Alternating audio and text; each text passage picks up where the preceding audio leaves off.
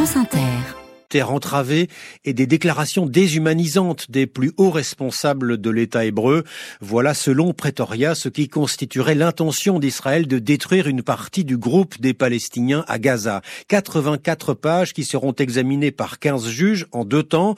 D'abord deux jours de débat, aujourd'hui et demain. Les magistrats devront décider si des mesures conservatoires doivent être prises en urgence dans le cas d'un risque de génocide. En théorie, les juges peuvent ordonner rapidement à Israël l'arrêt des combat d'ici deux semaines à un mois. Mais la Cour de justice internationale n'a aucun pouvoir pour faire appliquer cette décision. L'impact serait donc surtout symbolique et politique, comme le dit ce juriste international Johan Soufi. Il n'empêche que le fait que le droit est tranché sur cette question, ça offrira euh, une forme de soutien politique à ceux qui appellent un cessez-le-feu immédiat et voire à des sanctions euh, contre Israël beaucoup plus important. Et puis ensuite, deuxième temps judiciaire, l'examen sur le fond de ces accusations de génocide. La Cour mettra des années à se prononcer. En parallèle, sur le terrain militaire, ces déclarations hier du chef d'état-major de l'armée israélienne à ses soldats. Après avoir combattu à Gaza, nous saurons comment le faire au Liban s'il le faut. Il n'y a pas un village au Liban, dit-il, où vous ne pourrez entrer et que vous ne pourrez détruire. Nous vous placerons aux bons endroits, vous y ferez ce qu'il faut. Il est 7h04, le froid et la neige, Anaïs touche désormais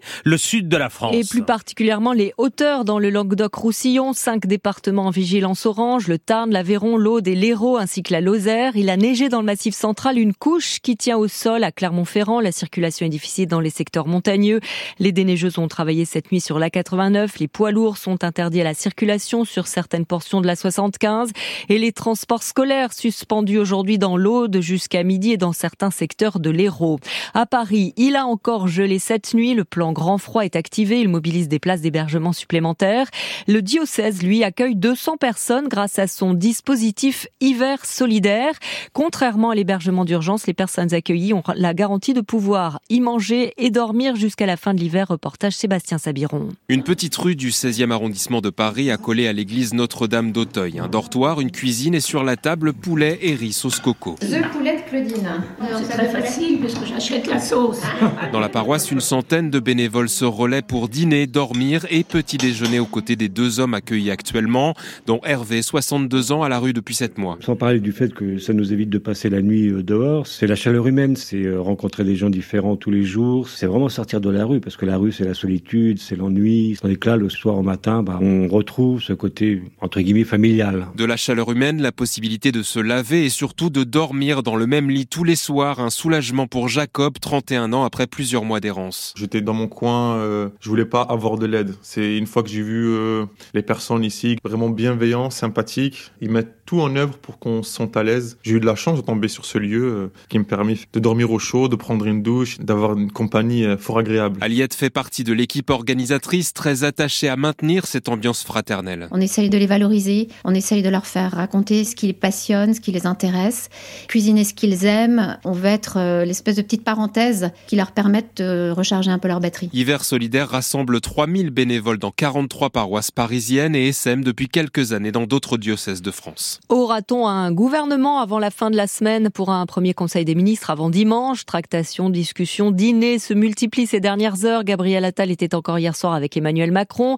Peut-être dès cet après-midi les noms des ministres de plein exercice avant euh, un peu plus tard ceux des secrétaires d'État qui viendraient compléter le casting. Le Premier ministre était en tout cas hier dans un commissariat sur le thème de la sécurité. Il était avant-hier dans le Pas-de-Calais avec les victimes des inondations pour s'adresser, comme il le dit, aux classes moyennes qui se lèvent tous les matins pour aller travailler. Un électorat à conquérir en vue des européennes de juin, alors que l'extrême droite fait la course en tête. Qu'attendent donc du nouveau Premier ministre ces classes moyennes, ceux qui ne font ni partie des 30% les plus pauvres, ni des 20% les plus riches? Timo Rosturk a promené son micro à 3 dans l'aube. Une cigarette à la bouche, porte-document à la main, Geoffroy travaille dans le BTP. Bah, moi personnellement j'ai toujours voté pour RN. Ou FN avant d'ailleurs. Il se considère dans la classe moyenne mais en bas de celle-ci et il aimerait que Gabriel Attal défende son pouvoir d'achat. Ce serait pas mal parce que bon, on a l'impression d'être peut-être un peu laissé pour compte quand même. On vit à crédit, euh, on fait que ça quoi, on paye, on paye, on paye et, puis il reste rien à la fin. On peut même pas partir en vacances, on peut rien faire.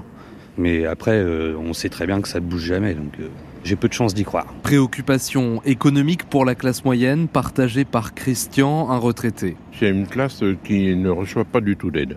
Peut-être le nouveau Premier ministre pensait en disant euh, s'occuper des classes moyennes peut-être que les classes moyennes euh, auront plus de possibilités, si vous voulez, même pour réparer un logement et tout ça, nous, on n'a pas d'aide. Des aides de l'État et aussi de meilleurs services publics, c'est ce que souhaite Eric. Rehausser un petit peu le niveau des écoles et des hôpitaux, enfin tout ça, ça me semble indispensable pour avoir un bon équilibre social, notamment auprès des classes moyennes, parce que quand on a beaucoup d'argent, on n'est pas obligé d'aller aux urgences. Même s'il apprécie l'image que dégage le nouveau Premier ministre, il craint qu'il ne soit seulement un habile communicant. Reportage Timur Osturk à 3 la procédure est rare. Aujourd'hui à Lyon, c'est un commissaire de police qui est jugé cinq ans après les blessures subies par la porte-parole d'attaque à Nice lors d'une manifestation de Gilets jaunes.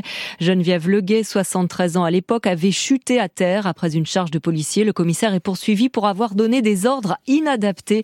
Explication dans une demi-heure. Et puis la Ligue des droits de l'homme revient ce matin sur la mort d'un homme jeudi dernier en Seine-Saint-Denis après avoir reçu une douzaine de décharges de taser. L'utilisation massive et répétée de cette arme alors que l'homme était seul face à 10 18 fonctionnaires de police au moment de son interpellation est extrêmement inquiétante selon la Ligue des droits de l'homme. 7h08, les actionnaires de Casino convoqués à Paris aujourd'hui. Convoqués par les administrateurs judiciaires avec les créanciers pour se prononcer sur le plan de restructuration de la dette des deux repreneurs, Daniel Kretensky et Marc Ladret-Lacharrière. Le plan prévoit un écrasement de cette dette de 5 milliards d'euros. Explication dans le journal de 8 heures. Lui fait entrer totale, a fait entrée totale dans le top 5 des majors du pétrole. Thierry Desmarais, l'ancien patron du groupe, est mort hier à 78 ans. Nous ne serions pas ce que nous sommes sans sa vision, lui rend hommage Patrick Pouyanné, son successeur.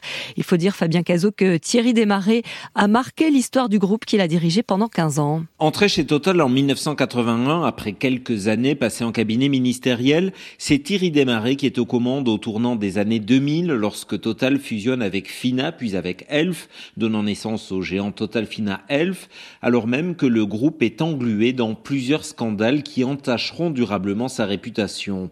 D'abord le naufrage de l'Erika qui ravage les côtes bretonnes à cause d'une marée noire en 1999, puis l'explosion de l'usine AZF à Toulouse en 2001 qui fait 30 morts et provoque d'importants dégâts matériels.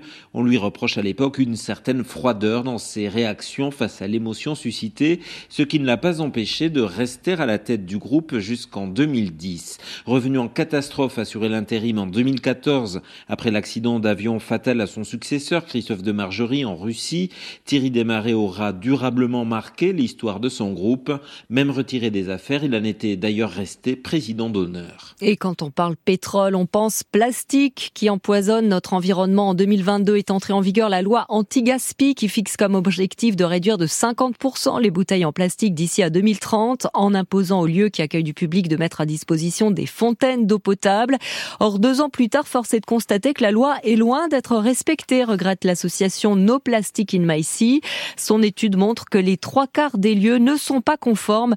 Muriel Papin en est sa déléguée générale. On a fait une enquête sur tout le territoire, dans tous les types d'établissements concernés. Donc ça peut être des gares, des aéroports, des grosses stations de métro, parce que c'est les établissements qui reçoivent plus de 300 personnes. Des centres commerciaux, des musées. Dans 75% des cas, on n'a pas trouvé ces points d'eau. Là, nous, on appelle vraiment à ce qu'il euh, y ait une mobilisation euh, des pouvoirs publics auprès de ces acteurs pour qu'ils se mettent enfin à appliquer la loi et qu'on puisse sortir du tout bouteille plastique euh, qui nous mmh. est imposé collectivement avec toute la pollution que ça génère derrière. Et il faut qu'on, quand on arrive dans ces lieux, on ait une signalétique aussi qui nous indique où on va pouvoir remplir sa gourde. C'est pas ça le cas fait non plus. partie de la loi. C'est-à-dire que même dans les endroits où il y a des points d'eau, ils sont pas indiqués. Muriel Papin, déléguée générale de No In My Sea.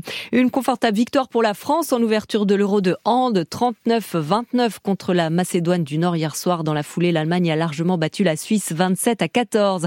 Enfin, c'est un hommage aux comic books. Vous savez, ces bandes dessinées américaines pleines de super-héros type Batman ou Superman.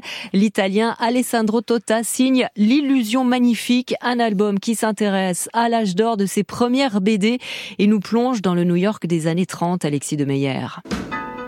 Une BD très documentée, très précise dans ses références, mais qui n'a rien d'un livre d'histoire. Alessandro Tota a su créer une intrigue aussi divertissante qu'haletante pour rendre hommage à ce genre artistique longtemps considéré comme une sous-culture. Bien sûr, c'est une déclaration d'amour au comic book, mais surtout aux auteurs de comic book. Donc, aux gens qui ont inventé ce langage, ils avaient 19, 20 ans, pas plus que ça souvent. C'était vraiment des gamins issus de milieux populaires, très populaires. Ici, nos deux héros s'appellent Frank Battarelli et Roberta Miller. Frank vient de Little Italy, quant à Roberta, elle débarque de son Kansas natal sans un dollar en poche. Je cherchais des figures qui pouvaient représenter la marginalité la plus extrême dans le contexte des années 30. Roberta, pour ça, c'était le choix idéal parce qu'elle est étrangère à New York, parce qu'elle vient de la campagne. Elle est homosexuelle, communiste, femme. Donc elle avait tous les éléments pour la rendre à côté du système éditorial de l'époque. Alessandro Tota nous fait en effet découvrir un monde de l'édition sans foi ni loi,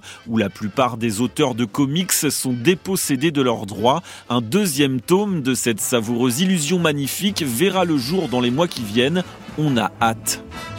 Voilà, l'illusion magnifique chez Gallimard fait partie aussi de la sélection officielle du prochain festival d'Angoulême à partir du 25 janvier. Merci Anaïs Feuga. Dans trois minutes, le Zoom. Aujourd'hui sur le traumatisme des humanitaires de retour de Gaza.